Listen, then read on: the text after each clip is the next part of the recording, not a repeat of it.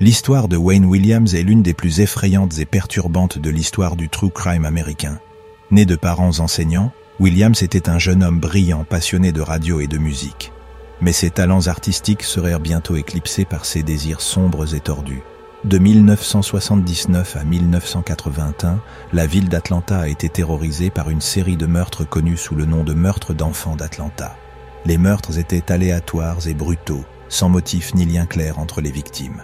Alors que le nombre de corps continuait d'augmenter, les responsables de l'application de la loi étaient désespérés de capturer le coupable et de mettre fin au bain de sang.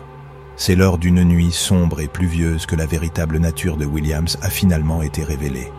Une équipe de surveillance de la police, surveillant le pont James Jackson Parkway sur la rivière Chattahoochee, a entendu un bruit sourd qui suggérait que quelque chose avait été jeté du pont dans la rivière.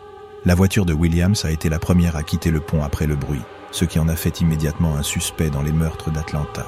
Malgré ses dénégations d'innocence, les preuves contre Williams étaient accablantes. Les fibres et les cheveux trouvés sur le corps d'une victime correspondaient à ceux trouvés dans la maison, la voiture et le chien de Williams. Des collègues ont rapporté avoir vu Williams avec des égratignures sur le visage et les bras, suggérant qu'il avait été en altercation physique avec les victimes. Le procès de Williams a été un spectacle qui a captivé la nation. Ces affirmations d'innocence sont tombées dans l'oreille d'un sourd, et il a finalement été reconnu coupable des meurtres de Nathaniel Cater et de Jimmy Ray Payne. Il a été condamné à la réclusion à perpétuité, mais il continue de clamer son innocence à ce jour. L'horreur de la nature humaine est que quelqu'un comme Williams peut exister, se cachant dans l'ombre, se nourrissant des victimes innocentes.